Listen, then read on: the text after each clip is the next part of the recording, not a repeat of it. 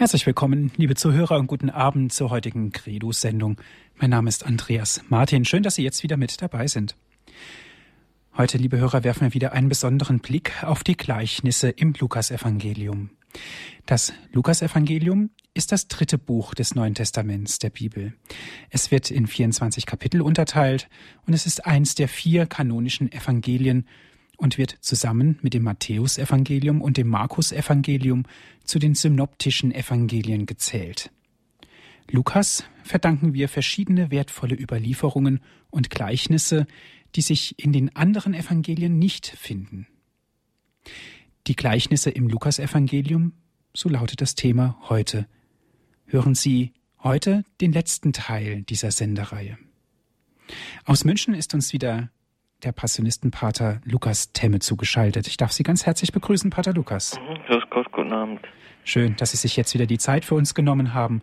Und darf ich Sie bitten, zu Beginn dieser Credo-Sendung mit uns ein Gebet zu sprechen? Ja, ich habe für die Sendung das Tagesgebet der Tagesheiligen, der heiligen Edith Stein ausgewählt. Im Namen des Vaters und des Sohnes und des Heiligen Geistes. Amen. Amen. Gott, unserer Väter, Du hast die heilige Märtyrin Theresia Benedicta Edith Stein zur Erkenntnis deines gekreuzigten Sohnes geführt und in seine Nachfolge bis in den Tod gerufen. Auf ihre Fürsprache lass alle Menschen im Gekreuzigten den Erlöser erkennen und durch ihn zur Schau deiner Herrlichkeit gelangen. Darum bitten wir durch ihn, Jesus Christus, deinen Sohn, unseren Herrn und Gott, der in der Einheit des Heiligen Geistes mit dir lebt und herrscht in alle Ewigkeit. Amen. Amen. Heute geht es wieder um die Gleichnisse im Lukasevangelium, heute mit dem dritten und letzten Teil. Herr Pater Lukas, zu Beginn habe ich schon gesagt, dass der Evangelist Lukas einige Gleichnisse beschrieben hat, die wir nicht in den anderen Evangelien finden. Woher kommt das? Wie kann das sein? Ich glaube, wenn wir uns das Lukas-Evangelium anschauen, da wird uns sehr schnell auffallen, dass Lukas unheimlich viel Wert auf, ich sage mal, auf die menschliche Ebene legt. Ja, also zum Beispiel die Kindheitsgeschichte Jesu wird ganz genau beschrieben. Die soziale Komponente im Lukas-Evangelium ist nicht wegzuleugnen. Ich denke, dass, dass das daran liegt, dass wir davon ausgehen, dass Lukas Arzt gewesen ist, dass ihm also die Menschen sehr vertraut gewesen sind. Er beschreibt ja auch wie kein anderer der Evangelisten die Heilung sehr genau. Mhm. Ja, ähm, ich glaube, dass es an der Person des, des Lukas liegt, genauso wie wir gehen ja heute davon aus, dass Lukas für eine Gemeinde geschrieben hat, die sehr unter, ich sage mal, unter italienischem Einfluss gestanden haben soll und deshalb diese bildliche Sprache sehr gut verstanden hat. Deshalb denke ich, diese große Aufwertung der Gleichnisse, die wir bei anderen Evangelisten nicht haben. Sehr interessant, Vater Lukas. Wir freuen uns nun sehr auf Ihre Ausführungen heute mit dem dritten mhm. und letzten Teil. Ja, liebe Hörerinnen und Hörer, ich begrüße Sie auch zur letzten Folge über die Gleichnisse im Lukasevangelium. Sicherlich gibt es noch eine ganze Reihe von Gleichnissen in diesem Evangelium, aber diese, dieser kleine Einblick soll Sie ja eigentlich auf den Geschmack bringen, selbst mal die Heilige Schrift in die Hand zu nehmen und auf Entdeckungsreise im Lukasevangelium zu gehen. Bedenken wir dabei aber immer wieder das Gleichnis uns selbst eine Art Spiegel vorhalten wollen, der vielleicht etwas unklar ist, aber der uns auf unsere Verhaltensweisen und Sichtweisen aufmerksam machen will. Es geht in den Gleichnissen darum, aus ihnen zu lernen. Ich möchte mit Ihnen heute wieder zwei Gleichnisse anschauen.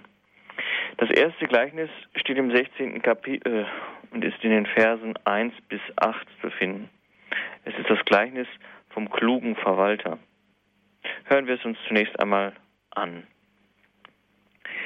Jesus sagte zu den Jüngern, ein reicher Mann hatte einen Verwalter.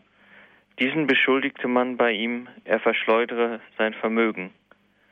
Darauf ließ er ihn rufen und sagte zu ihm, was höre ich über dich? Leg Rechenschaft ab über deine Verwaltung. Du kannst nicht länger mein Verwalter sein. Da überlegte der Verwalter, mein Herr entzieht mir die Verwaltung.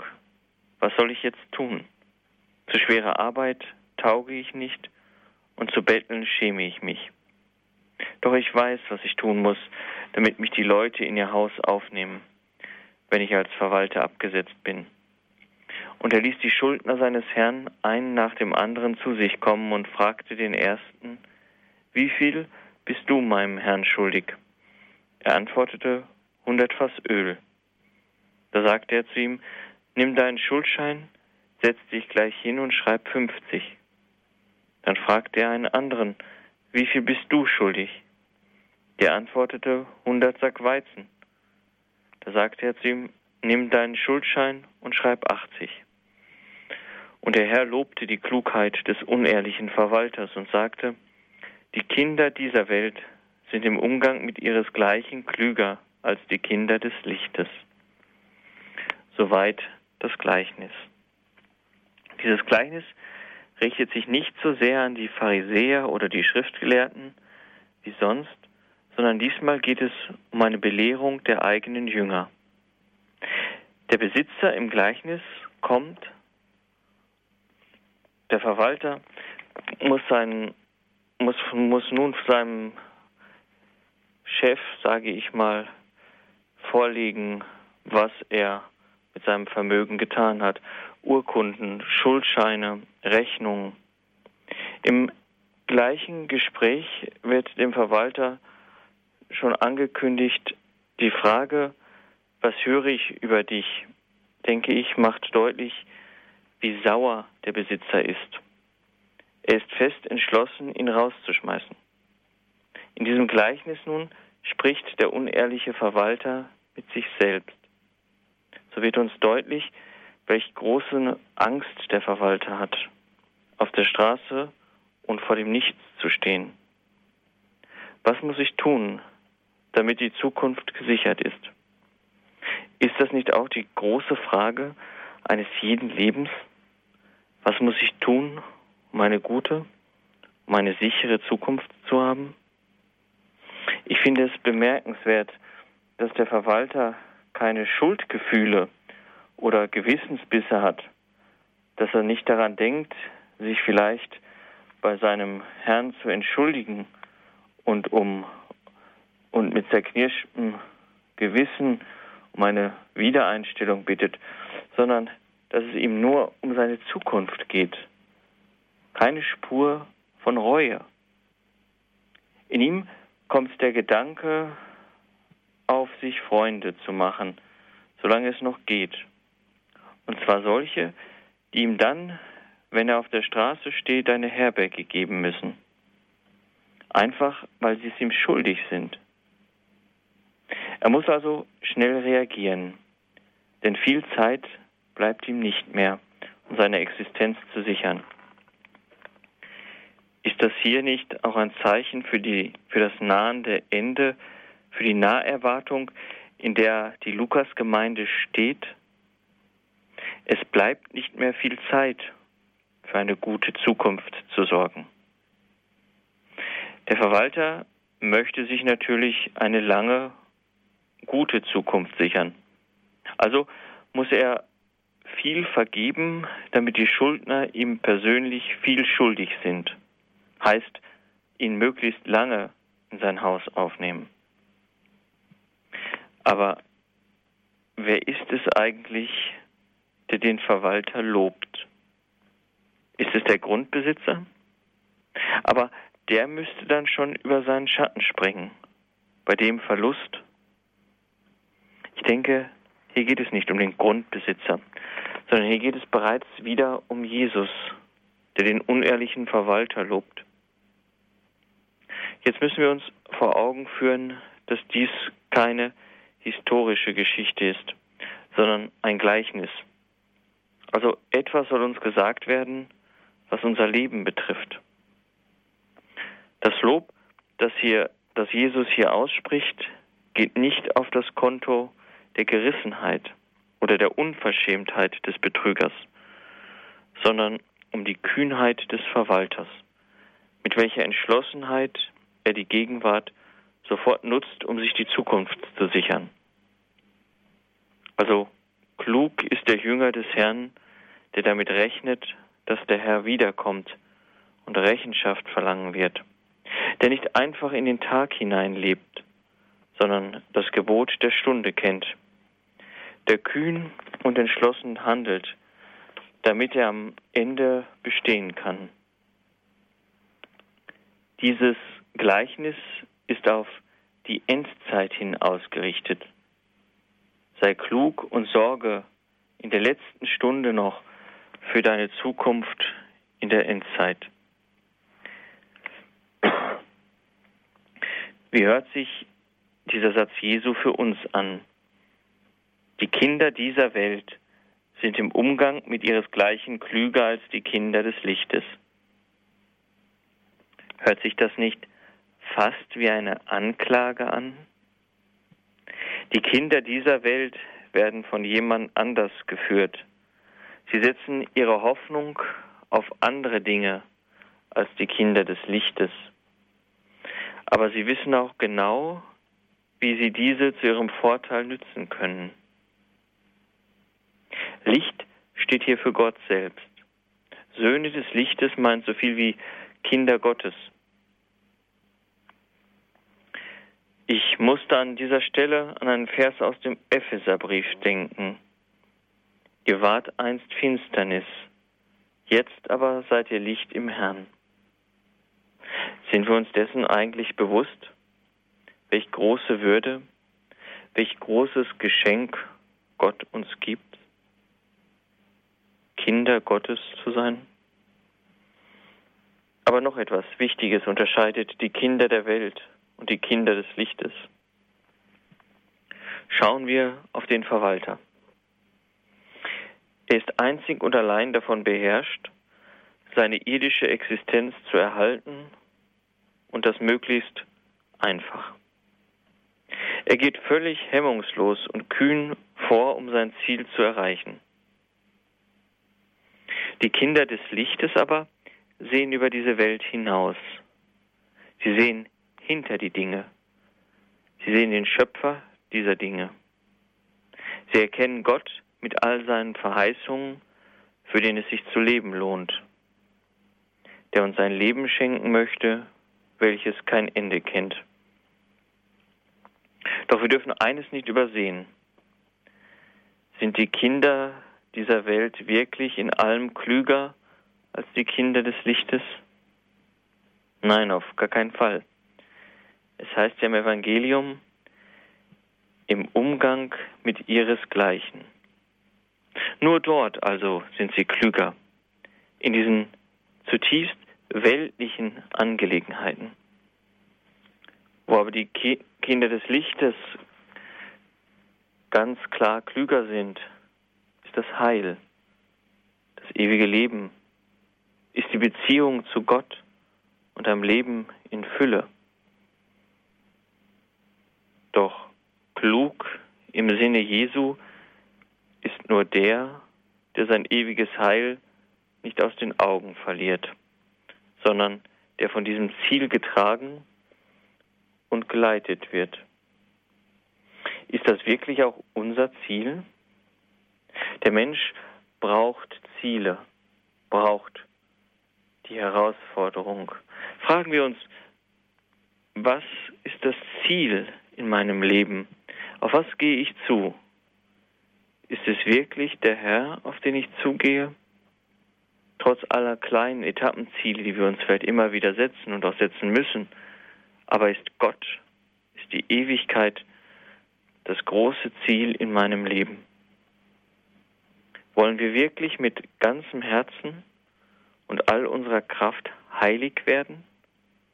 Meint gerettet und in das ewige Leben kommen? Oder ist das nur eine Randerscheinung in unserem Leben, die Auferstehung? Ist die Auferstehung oder der Glaube und die Hoffnung auf die Auferstehung Ziel meines Lebens? Und ist das nicht gleich die große Herausforderung in unserem Leben? Dieses Gleichnis ruft uns auf, mehr für unser ewiges, mehr auf unser ewiges Heil zu schauen.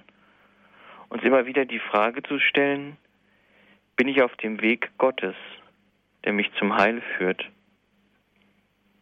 Wie gehe ich mit den irdischen Dingen um? Beherrsche ich sie oder werde ich von ihnen beherrscht? Achten wir ruhig öfter mal drauf, was uns wirklich zum Heile dient. Bin ich auf dem Weg, der mich zu Gott führt? Bin ich damit einverstanden, dass sein Wille mein Leben erfüllen soll? Oder ist er doch immer wieder die große Versuchung, dass mein Wille der richtige sei? Ich denke, dieses Gleichnis will uns, ja, will uns dahin führen, die Augen über diese Welt hinaus zu erheben, mit Klugheit und Besonnenheit in den Alltag zu schauen und sich zu fragen, was nützt mir für die Ewigkeit? Wo baue ich mit am Reich Gottes auf? Diese Klugheit, diese Besonnenheit dieses unehrlichen Verwalters soll uns aneifern, möglichst viel, möglichst gut dieses Reich Gottes aufzubauen und diesem Reich Gottes zu dienen. Nach einer kurzen Musikpause möchte ich mit Ihnen dann ein zweites Gleichnis anschauen.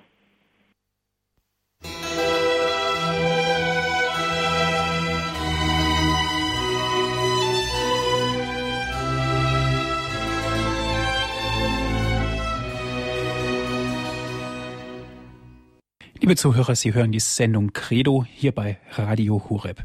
Heute werfen wir wieder einen besonderen Blick auf die Gleichnisse im Lukasevangelium. Hören Sie nun den zweiten Teil des Vortrages von Herrn Pater Lukas Temme.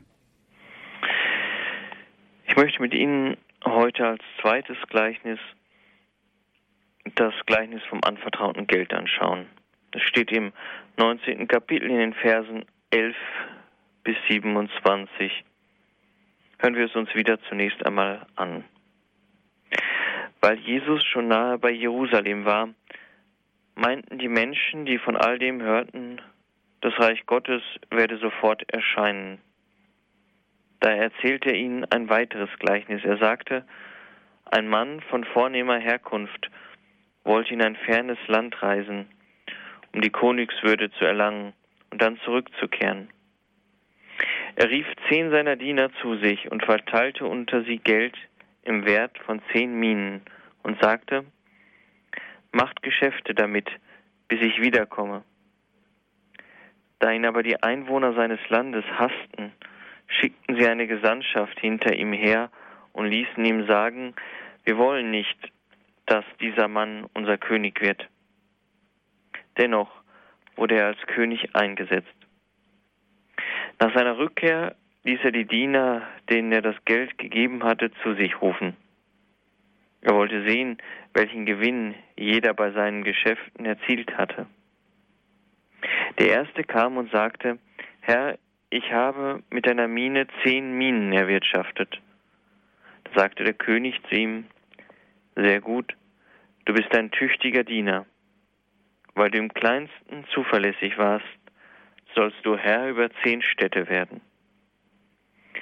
Der zweite kam und sagte, Herr, ich habe mit deiner Mine fünf Minen erwirtschaftet. Zu ihm sagte der König, du sollst über fünf Städte herrschen. Nun kam ein anderer und sagte, Herr, hier hast du dein Geld zurück. Ich habe es in ein Tuch eingebunden und aufbewahrt, denn ich hatte Angst vor dir, weil du ein strenger Mann bist. Du hebst ab, was du nicht eingezahlt hast, und erntest, was du nicht gesät hast. Der König antwortete, Aufgrund deiner eigenen Worte spreche ich dir das Urteil. Du bist ein schlechter Diener. Du hast gewusst, dass ich ein strenger Mann bin, dass ich abhebe, was ich nicht eingezahlt habe, und ernte, was ich nicht gesät habe. Warum hast du dann mein Geld nicht auf die Bank gebracht? Dann hätte ich es bei meiner Rückkehr mit Zinsen abheben können. Und zu den anderen, die dabei standen, sagte er, nehmt ihm das Geld weg und gebt es dem, der die zehn Minen hat. Sie sagten zu ihm, Herr, er hat doch schon zehn. Da erwiderte er, ich sage euch, wer hat, dem wird gegeben werden. Wer aber nicht hat, dem wird auch noch weggenommen, was er hat. Doch meine Feinde, die nicht wollten, dass ich König werde, bringt sie her und macht sie vor meinen Augen nieder. Soweit das Evangelium. Ich glaube, es ist hier ganz wichtig, sich bewusst klarzumachen, in welches Umfeld oder besser in welche Situation Jesus dieses Gleichnis spricht. Stellen wir uns kurz vor. Jesus ist auf dem Weg nach Jerusalem hinauf zum Passiafest. Wahrscheinlich war er nicht der einzige Pilger unterwegs, sondern eine ganze Menge von Juden ist auf dem Weg in die heilige Stadt Jerusalem. Und es scheint mir auch wichtig zu sein, sich bewusst zu machen, dass es bei diesem Passiafest um die Befreiung des Volkes Israel geht. Und dass dadurch natürlich auch diese alte Sehnsucht verstärkt wird, dass doch der ersehnte Messias bald kommen möge. Bei einem Blick auf die vorhergehenden Texte im Lukasevangelium wird deutlich, dass dieses Gleichnis vorbereitet wurde. Denken Sie nur an die Heilung des Blinden, der Jesus den Sohn Davids nennt. Jesus widerspricht hier gar nicht. Oder denken Sie an die Begegnung bei dem Zöllner Zachäus, wo Jesus sich als Messias zu erkennen gibt. All diese kleinen Andeutungen scheinen dieses Gleichnis vorzubereiten, damit man erkennen möge, wer mit dem Gleichnis gemeint ist. Vielleicht wollte Jesus die Leute auch von dieser verkehrten Erwartung, von dieser verkehrten Messias-Erwartung, dass er mit seinem Einzug in Jerusalem die neue Herrschaft aufrichten will, entgegenwirken und sie auf das wirklich zu erwartende Gottesreich hinweisen. Jesus möchte hier die Leute, vielleicht besonders seine Jünger, vor einer falschen Naherwartung wegbringen. Gerade deshalb weil die Leute meinen, das Reich Gottes müsse sofort erscheinen und mit aller Gewalt und Macht kommen. Darum fügt Jesus dieses Gleichnis unmittelbar vor seinem Einzug in Jerusalem ein. Denken Sie jetzt vielleicht auch noch einmal kurz an die vergangene Sendung zurück. Dort hatten wir uns das Gleichnis vom Sauerteig und vom kleinen Senfkorn angeschaut. Auch ein Hinweis dass das Reich Gottes nur langsam wachsen wird und nicht von einem Augenblick auf den nächsten da sein wird. Der Evangelist Lukas möchte seiner Gemeinde sicherlich auch Mut machen mit diesem Gleichnis. Denn nach den ersten Jahren der Kirche muss sich doch eine Ernüchterung eingestellt haben, was diese unheimliche Begeisterung der Naherwartung, also der baldigen Wiederkunft Christi betrifft. Das Umfeld dürfte die junge Christengemeinde ausgelacht und verspottet haben unter dem Motto, na wo bleibt jetzt euer Gott? Für dieses Gleichnis scheint übrigens auch ein historisches Ereignis Pate gestanden zu haben. Bedenken wir, das ist wahrscheinlich Jericho, wo dieses Gleichnis erzählt wird. Und Jericho liegt im Gebiet des Achilleus, einer der drei Söhne des Königs Herodes. Er hatte von seinem Vater ein Gebiet als Königsherrschaft geerbt, musste sich dies aber vom Kaiser Augustus bestätigen lassen. Außerdem war er bei der Bevölkerung sehr unbeliebt. Und so erreichte auch eine jüdische Gesandtschaft, dass er den Königstitel nicht bekam, sondern nur einen Titel eines Etrachen verliehen bekam, bis er sich bewährt habe. Dieser Adlige, der in ein fernes Land zog, um König zu werden, könnte also auf die historische Geschichte des Achilleus beruhen. Doch hier im Gleichnis geht es natürlich um viel mehr als um ihn. Es geht um Jesus. Wenn wir jetzt einmal Jesus hier als Adligen, als den von vornehmer Herkunft erkennen.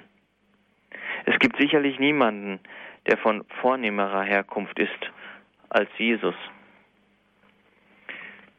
So können wir weiter sagen, ja, er zieht hinauf nach Jerusalem, um dort Leiden und Tod auf sich zu nehmen.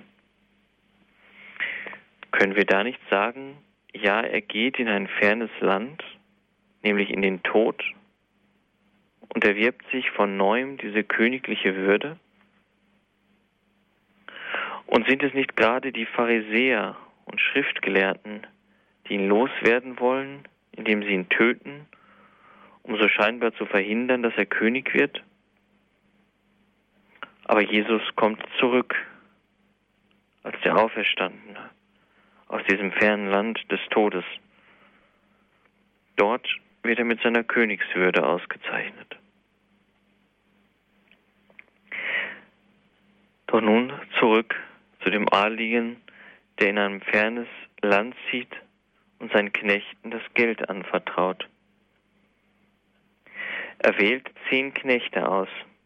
Die Zahl zehn mehrt in der Zeit Jesu die Würde eines Adligen. Für die Zeit seiner Abwesenheit vertraut Jesus seinen Knechten seinen Besitz an. Sie sollen sich darum kümmern. Im zwölften Kapitel hat Jesus einmal gesagt, wer ist nun der treue Verwalter, der Kluge, den der Herr über seine Dienerschaft einsetzt, dass er zur rechten Zeit ihnen die Nahrung gibt? Sind nicht auch uns, die wir im Glauben stehen, diese Minen anvertraut worden? Sind nicht auch wir gerade heute aufgerufen, der Welt die geistliche Nahrung, die Nahrung des Glaubens zu geben?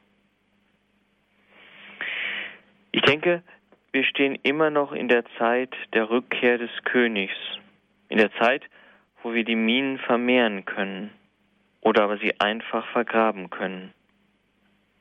Wir sind in der Zeit der Kirche, dort wo sie, die Jüngerschaft des Herrn, die, die dem Herrn gehört, denn nichts anderes heißt eigentlich Kirche. Und noch etwas ist, glaube ich, wichtig für seine Feinde. Seine Feinde ruhen nicht, als er weg ist. Sie schicken diese Gesandtschaft los welche verhindern soll, dass der Adlige König wird.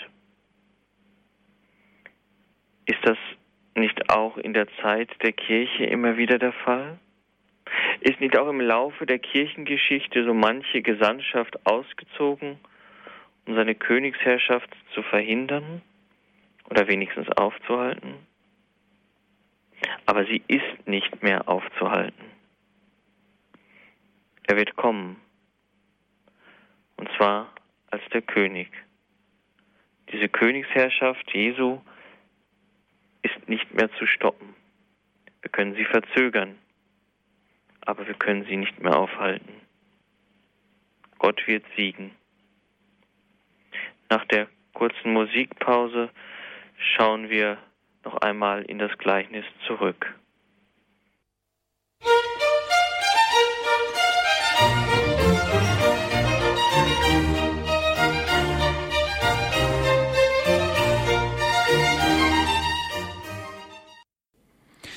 Ein besonderer Blick auf die Gleichnisse im Lukasevangelium werfen wir heute in unserer Credo-Sendung hier bei Radio Horeb. Wir sind verbunden mit Herrn Pater Lukas Temme, er ist uns aus München zugeschaltet. Also noch einmal ein Blick in das Gleichnis. Als der Adlige von seiner Reise zurückkehrt und von seiner Dienerschaft Rechenschaft verlangt.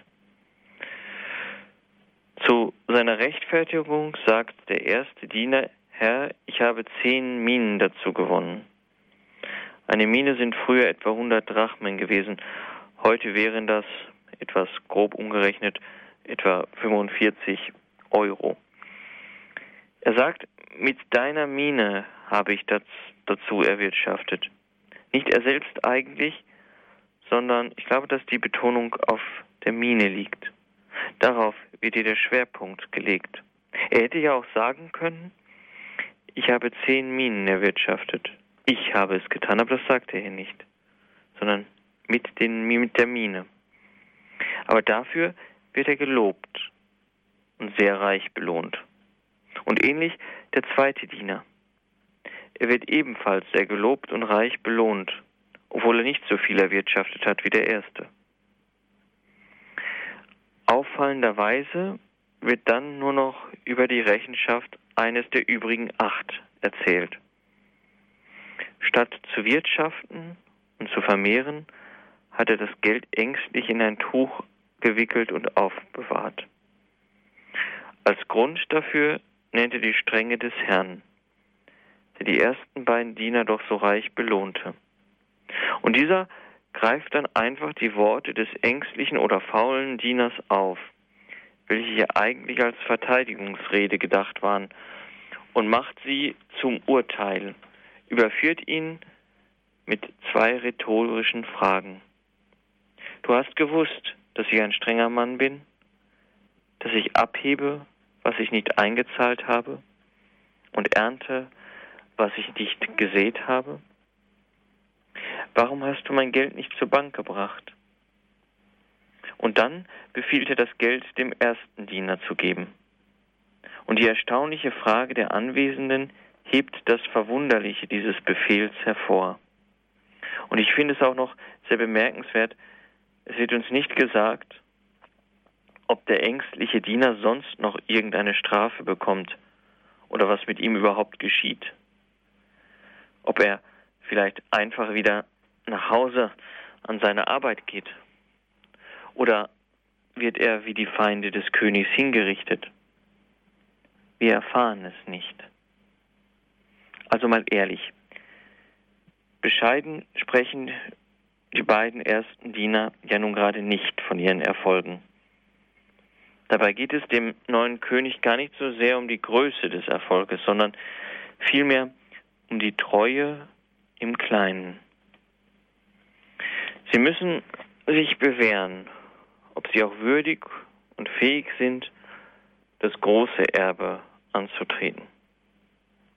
Der dritte Diener muss sein Versagen oder eher seine Faulheit eingestehen und versucht dadurch, dass er zunächst mal die negativen Eigenschaften des Königs aufzählt, die Schuld von sich zu weisen. Der König wird angeklagt, er wird schlecht gemacht, so unter dem Motto, eigentlich bist du ja schuld, dass ich nichts gewonnen habe. Wärst du nicht so ein strenger Mann, dann hätte ich sicherlich auch einige Minen dazu gewonnen. Kommt hier nicht auch eine versteckte Anklage gegen die damalige Obrigkeit zum Vorschein? Die Pharisäer waren es doch, die Gott oft nur als fordernden Gott hingestellt haben. Von der Barmherzigkeit Gottes war kaum die Rede. Sie befolgen deshalb ängstlich die Buchstaben des Gesetzes, ohne überhaupt an den Sinn dieser Gebote zu denken. Hier stoßen zwei Gottesbilder aufeinander. Einmal der ängstigende Gott, der strafende Gott, der Pharisäer und dann der liebende, der verzeihende Gott Jesu. Wie sieht es denn mit unserem Gottesbild aus? Habe ich Angst vor Gott? Oder kann ich mich immer wieder in seine barmherzigen Arme fallen lassen und die Liebe, die er mir schenkt, annehmen? Gott verlangt alles, aber er gibt auch alles.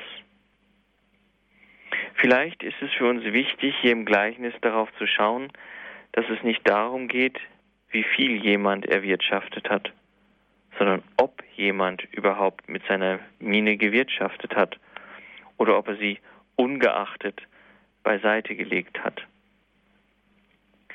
Wenn der neue König im Gleichnis sich nicht nur mit der Rückgabe des Geldes begnügt, so steht er eigentlich nur zu seinem Auftrag, den er vor seiner Abreise den Dienern gegeben hat. Ich denke, Gott wird uns einmal nicht so sehr danach beurteilen, was wir wirklich geschafft haben, was wir vollbracht haben, sondern ich denke, er wird darauf schauen, ob wir es versucht haben, ob wir den Auftrag Gottes der in uns ergangen ist, angenommen haben oder nicht. Es geht nicht so sehr um das Ergebnis. Für mich hat dieses Gleichnis auch sehr viel mit Gehorsam zu tun. Bin ich Gott und seinem Wort gehorsam? Wenn Gott mir etwas zutraut oder besser anvertraut, um damit für sein Reich zu wirken, so muss ich es doch auch glauben, dass ich das schaffe. Oder anders formuliert, wenn Gott an mich glaubt, dass ich das kann, dann kann ich auch an mich glauben, dass ich das schaffe. Der ängstliche Diener hat die Aufgabe des Herrn einfach nicht erfüllt. Der Herr hat Treue erwartet von seinen Knechten. Und wir? Sind wir dem Herrn und seinem Reich immer treu? Wie oft gehen wir eher unsere Wege, geben unseren Bedürfnissen oder unserer Angst nach, anstatt darauf zu vertrauen, ja, Gott gibt mir auch die Kraft zum Handeln, wenn ich ihm nur vertraue und wenn ich offen bin für seinen Willen. Wie stehe ich der Wiederkunft Christi gegenüber? Rechne ich damit? Theoretisch wäre es möglich, dass er jetzt kommt. Bin ich bereit? Lähmt mich der Gedanke an sein Erscheinen? Oder sollte er mich nicht vielmehr beflügeln, für ihn zu arbeiten? Uns muss klar sein, dass wenn der König wiederkommt, er Gericht halten wird. Für mich ist es schon etwas verwunderlich, dass der König dem faulen Knecht die eine Mine wegnimmt und sie an dem gibt, der am mutigsten war, der eigentlich schon am meisten hat. Warum gibt er sie nicht dem, der nicht ganz so viel hat? Ist das nicht ein Bild dafür, dass die Sicherheit nicht im Bewahren liegt, sondern im Wagen und im Gewinnen? Was wage ich für den Herrn? Oder riskiere ich was für den Herrn? Riskiere ich vielleicht für meinen Glauben auch mal ausgelacht zu werden, kritisiert zu werden? Oder bin ich da nur möglichst still, nur nicht auffallen? Dieses Gleichnis macht uns deutlich, dass wer ruhend und bewahrend besitzen will, auch noch das verliert, was er meint zu bewahren. Schauen wir kurz auf den Umgang des Herrschers mit seinen Feinden. Da ist er ja nicht so zimperlich. Auch hier dürfte ein historischer Bezug bestehen. Auch Achilleus übt blutige Rache an seinen Gegnern, als er, allerdings ohne Königswürde, wieder zurückkommt. Für uns wird deutlich, dass das Gericht von der Schwere der Schuld abhängen wird. Ich finde es ganz wichtig festzuhalten, dass der faule oder der ängstliche Knecht nicht so hart bestraft wird wie die Feinde. Trotzdem, dass er das Geld nur vergraben hat, gehört er immer noch zum Herrn. Die Feinde nicht mehr. Ist es nicht auch etwas beruhigend, dass der, der mit gar nichts vor dem Herrn steht, das aus Faulheit oder aus Angst nicht gleichgestellt wird mit denen, die sich vom Herrn abwenden, welche vernichtet werden, sondern dass auch hier noch das Vertrauen auf die Barmherzigkeit bleibt.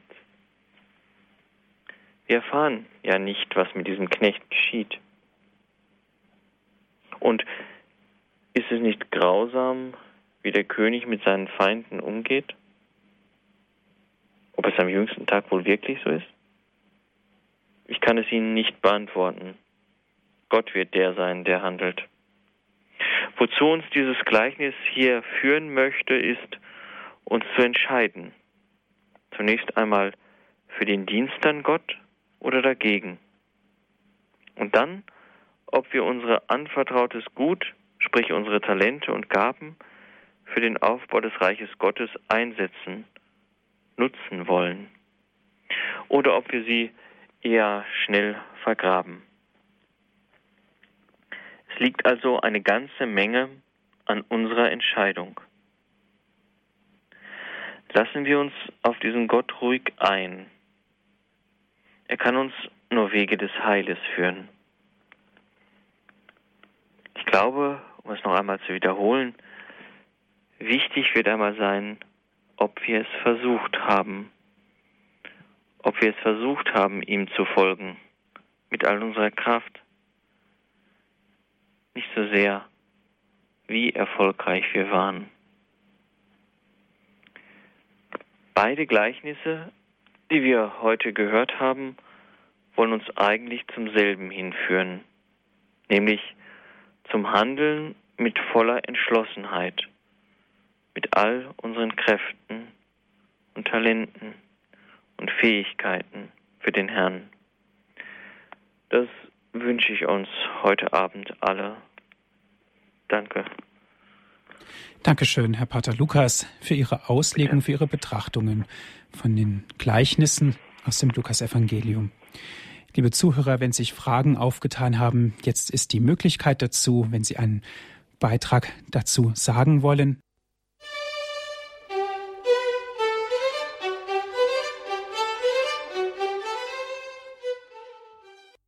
Sie hören die Credo-Sendung hier bei Radio Horeb und bei Radio Maria. Mein Name ist Andreas Martin. Heute werfen wir einen besonderen Blick auf die Gleichnisse im Lukas-Evangelium. Wir sind verbunden mit dem Passionistenpater Herrn Pater Lukas Temme. Er ist uns aus München zugeschaltet. Herr Pater Temme, bevor wir nochmal den Evangelist Lukas betrachten, nochmal zurück auf die Gleichnisse, die Sie uns ausgelegt haben. Also mir ist aufgefallen, Sie sprachen von den Talenten und die Gaben, dass es für den Aufbau die für den Aufbau an Gottes Reich eingesetzt werden sollen. Mir fällt auf, dass es ganz aktuell ist, so wie das Gleichnis geschrieben ist, egal wo ich hindenke, sei es in die ja, in die Studienzeit oder sei es auch jetzt in das Heute hinein, in die Familie, in das Umfeld. Woran liegt das, dass diese, gerade diese Gleichnisse auf einer absoluten Aktualität beruhen? Ja, ich zu Beginn ja auch schon ge gesagt habe, auf der einen Seite ist es ja mal ähm, das heißt immer so schön, der Sitz im Leben. Äh, wir können uns sehr leicht in diesen Gleichnissen wiederfinden. Und das Evangelium ist ja auch so geschrieben, es spricht ja Gott zu uns, zu uns konkret in unsere jetzigen Situation hinein. Und ich glaube einfach, dass dieses Getroffensein von den Gleichnissen. Einfach daher rührt, dass Jesus uns etwas auf etwas hinweisen möchte, ja, etwas sagen möchte, was für uns jetzt wichtig ist, was wir jetzt zu tun haben, nämlich jetzt gerade im Blick auf diese beiden Gleichnisse die Entscheidung für ihn, das, das sich bereitstellen für ihn. Das ist ja in allen Zeiten gleich, ja. Immer wieder müssen die Menschen sich entscheiden. Mhm. Aber auch, dass die Entscheidung wirklich wahrhaftig und mhm. mit aller Stärke getroffen wird und nicht so eine Ja-Kann-Entscheidung ja, ist. Ja, genau. Mhm. Ähm, ich finde es schade, ja. Ähm, wir haben so viele Gaben in unserer Kirche, so viele Charismen, ähm, die nicht genutzt sind. Ja, man kann die Leute immer nur wieder ermuntern, zu sagen, schaut auf eure Begabung, die hat euch Christus geschenkt für die Kirche, für den Aufbau der Kirche, für sein Reich. Ähm, wie viel da eigentlich dann verloren geht, weil Menschen, ich sage das jetzt mal ganz wertneutral, sich nicht trauen. Ja, das war das, was ich sagen wollte mit Gott traut uns etwas zu, trauen wir uns das auch zu. Mhm. Ja. Fasset Mut und habt Vertrauen. Mhm. Ja. Herr Pater Lukas, eine erste Hörerin habe ich in der Leitung. Es ist Frau Kasper. Guten Abend, Frau Kasper. Guten Abend. Guten Abend. Also ich wollte sagen, also wenn wir Gott gegenüberstehen, dann habe ich Furcht und Freude. Also Furcht, weil ich eine Sünderin bin. Mhm. Und Freude sage ich mir, also Jesus hat ja gesagt, ich gehe äh, voraus um euch eine Wohnung zu bereiten. Ne? Und ich denke, Jesus würde ja keine Wohnung für Tote bereiten. Also ist das auch die Freude, dass Jesus uns äh, letztendlich zu sich holt, wenn wir nur wollen. Genau. Ich glaube, das ist das Wichtige. Wenn wir nur wollen. Wir, das mag sich jetzt ein bisschen komisch an, aber wir haben es in der Hand. Ja, Jesus gibt uns eigentlich die Gnade, ihm zu folgen schon im Voraus. Es liegt an uns, diese zu ergreifen, ihm zu folgen. Ich glaube, dass das, das, das ganz wichtig ist, immer zu sehen. Und mir geht es ähnlich wie Ihnen, wenn ich auf, wenn ich auf meine Schuld schaue, ja. auf mein Versagen schaue, mhm. was in meinem Leben alles so schief gelaufen ja. ist, dann denke ich immer, um Gottes Willen. ja, wie will ich denn damit, wie will ich denn damit da oben reinkommen in den ja. Himmel? Mhm. Ähm, aber ich glaube, dass die Barmherzigkeit Gottes viel größer ist als unser, unsere Angst. Ja. ja. Wenn wir ihm nur vertrauen. Ja. Ja. Ihm, ich glaube, dass das ganz wichtig ist. Dieses Vertrauen auf ihn. Ja, und dieses Folgen wollen. Ja, danke schön, Frau Kasper, für Ihren Anruf. Herr Pater Lukas, schließlich ist es doch auch unsere Entscheidung, sich zu Gott zu wenden, aber auch unsere Entscheidung, uns abzuwenden. Mhm. Und ähm, ich vermute oder ich bin davon überzeugt, dass gerade auch in diesen Gleichnissen uns das ganz klar vor Augen geführt wird, wohin es führen kann, eben wenn wir uns abwenden. Mhm. Ins Verderben, ja. Er sagt ja, ähm, dann zum Schluss, also wie ich das Gleichnis so das erste Mal jetzt in Vorbereitung auf die Sendung gelesen habe, da habe ich dann nochmal genauer hingeguckt, aber da steht dann wirklich und macht sie nieder. Mhm, ja. ja. macht sie vor meinen Augen nieder. Da wird, boah, ja, das ist schon gewaltig, wenn man sich das mal so auf der Zunge zergehen lässt, ne? Welche in Anführungsstrichen gesetzt Brutalität dahinter steckt, ja. Aber ich glaube, dass uns, dass uns Jesus und dass uns Lukas damit ganz deutlich und eindringlich vor Augen führen wollen, wohin es führt, wenn wir uns von Gott abwenden. Und ähm, dass da diese harten Worte auch, auch gerechtfertigt sind. Ja, ähm, ich habe dann so an, an meine Kindheit gedacht, ja. Ähm, wenn ich was angestellt habe, haben meine Eltern das immer sehr drastisch formuliert, was da alles passieren kann. Einfach um abzuschrecken, ja. Ich denke, hier will Gott uns deutlich vor Augen führen, bleibt bloß bei mir, dann kann euch nichts passieren. Ja, ich glaube, dass das so ein versteckter, eindringlicher Appell Gottes an uns ist. Ja, eben weil dort auch die Sanftmütigkeit ist. Mhm. Ja. Dort, dort können wir geborgen sein, dort sind wir geschützt vor allem anderen. Ja, und Lukas wählt ja in seinem ganzen Evangelium unheimlich viel, geht es ihm um die Barmherzigkeit auch wieder, ne? Die Barmherzigkeit Gottes deutlich werden zu lassen. Herr Pater Lukas, ich möchte ganz gern nochmal einen, ja, weiteren Blick auf den Evangelist Lukas werfen. Und zwar schreibt er ja gerade in seinen allerersten Zeilen, ich zitiere, schon viele haben es unternommen, einen Bericht über all das abzufassen, was sich unter uns ereignet hat. Dabei hielten sie sich an die Überlieferung derer, die von Anfang an Augenzeugen und Diener des Wortes waren.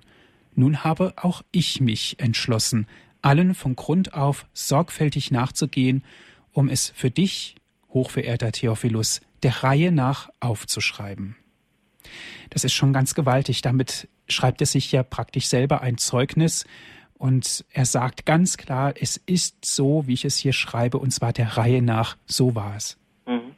Er will hier ganz deutlich machen, ich habe alles geprüft, ja, ihr könnt euch darauf verlassen. Ja, ich bin allem nachgegangen, was so, ich sage das jetzt mal ein bisschen locker, was so in der Luft herumgeschwirrt ist, ja, über diesen Jesus. Ja, was greifbar war. Ich habe es geprüft und es ist, es ist wahr. Es ist die Botschaft, die frohe Botschaft. Und ich finde, dieser Theophilus, der da genannt wird, ja, das heißt übersetzt Gottesfreund, ähm, das ist für mich immer so der Hinweis, er schreibt an die, die bereit sind, Gott suchen zu wollen, Gott entdecken zu wollen. Dieser Gottesfreund, da denke ich, da sind die Menschen aller Generationen mit gemeint, die, ähm, die sich aufmachen, um Gott, um Jesus zu finden und zu suchen. An die schreibt er. Und ich, er, ist, er schreibt das ja nochmal in der Apostelgeschichte, die er ja auch geschrieben hat. Und ich finde es faszinierend, dass die, also das Evangelium und die Apostelgeschichte hängen ja so eng zusammen bei ihm. Einmal im Evangelium schreibt er ja nur, in Anführungsstrichen gesetzt, über die Erfahrung Jesu bis zur Auferstehung, Himmelfahrt ähm, mit seinem Volk, mit dem jüdischen Volk. Und in der Apostelgeschichte geht es dann hinaus in die Welt. Und ich finde es faszinierend, dass die Apostelgeschichte kein Ende hat. Die bleibt offen. Das sind wir. Die Kirchengeschichte, die Apostelgeschichte geht weiter mit uns. Wir schreiben sie fort. Ich finde, dass das ganz klar wird, dass wir in dieser großen Einheit mit dem Volk Gottes stehen, ja, dass mhm. es weitergeht. Ja, und da bekommt dieser, diese Einleitung, diese, es ist ja wie so ein Empfehlungsschreiben, was er da sagt, ähm, glaube ich, nochmal ein ganz großes Gewicht. Ja. Herr Pater Lukas, Frau Wurpes ist in der Leitung. Guten Abend. Guten Abend. Ja, ich möchte mich zuerst einmal ganz herzlich bedanken für die Brocken, die ich noch auffangen konnte aus dem Vortrag. Leider konnte ich, war ich verhindert, den ganzen Vortrag zu hören. Aber ich möchte mich an ein Wort halten. Sie sprachen gerade, Sie haben gerade angesprochen das Wort von der Barmherzigkeit Gottes, die mir ja auch ein, so ein großes Anliegen ist. Und da habe ich eine ganz konkrete Frage, die aber leider nicht direkt diese Stelle betrifft in Lukas, sondern am kommenden Sonntagsevangelium haben wir neulich in einer Gruppe ähm, über diese Begebenheit mit Jesus gesprochen, äh, wo äh, diese Frau, die äh, ihm nachschreit, dass, seine, dass ihre Tochter von einem bösen Geist besessen ist und dass er sie so äh, sozusagen so herzlos abweist zunächst und, und noch dieses Wort gebraucht. Es ist nicht recht, wenn man den Kindern das Brot wegnimmt und, und es den Hunden vor und eben, äh, also das, und ich habe versucht, Jesus zu verstehen und den Fragenden in der Gruppe, äh, wir haben uns darüber unterhalten, da hat es dann geheißen, ja, äh, du verteidigst immer nur Jesus und ähm, aber wir müssen doch von uns wird immer verlangt, dass wir äh, großzügig sind und gütig mit den anderen. Wie kann man dieser Stelle begegnen? Es ist vielleicht jetzt ganz unhöflich, dass ich diese Stelle da reinnehme, aber die treibt mich so um, dass ich einfach gewagt habe, das die Frage an Sie zu stellen. Jawohl, Frau Wurpes, wir fragen Pater Lukas. Ähm, ich glaube, dass, dass das wichtig ist, im Kontext zu sehen, ja, diese Stelle. Jesus ist ja zunächst einmal im Lukasevangelium, wie ich eben schon sagte, für das Volk Israel da. Ja. Und das gleiche Problem, was Sie jetzt gesagt haben, hat der heilige Paulus schon auch der ringt, der ringt darum, um die Frage, ähm, wie kann das sein, dass, dass sein eigenes Volk zum Beispiel den Glauben nicht annimmt und Gott sich oder Jesus sich dann ja die, die Heiden, sag ich mal, auswählt für sein Volk. Und Paulus sagt dann, ähm, eigentlich machte das deshalb, um, um das jüdische Volk, ich sage das mal ganz salopp, eifersüchtig zu machen, damit die sich dann auch noch bekehren und alle Menschen gerettet werden. Das ist sicherlich nur ein schwacher Erklärungsversuch. Aber ich glaube, dass es ganz wichtig ist, dass es im Lukas-Evangelium zunächst um dieses auserwählte Volk geht. Und zu denen Jesus zuerst gesandt ist. Es wäre interessant gewesen, wie das verlaufen wäre in der Geschichte, wenn, wenn dieses Volk den Glauben ihn erkannt hätte im Glauben. Ja.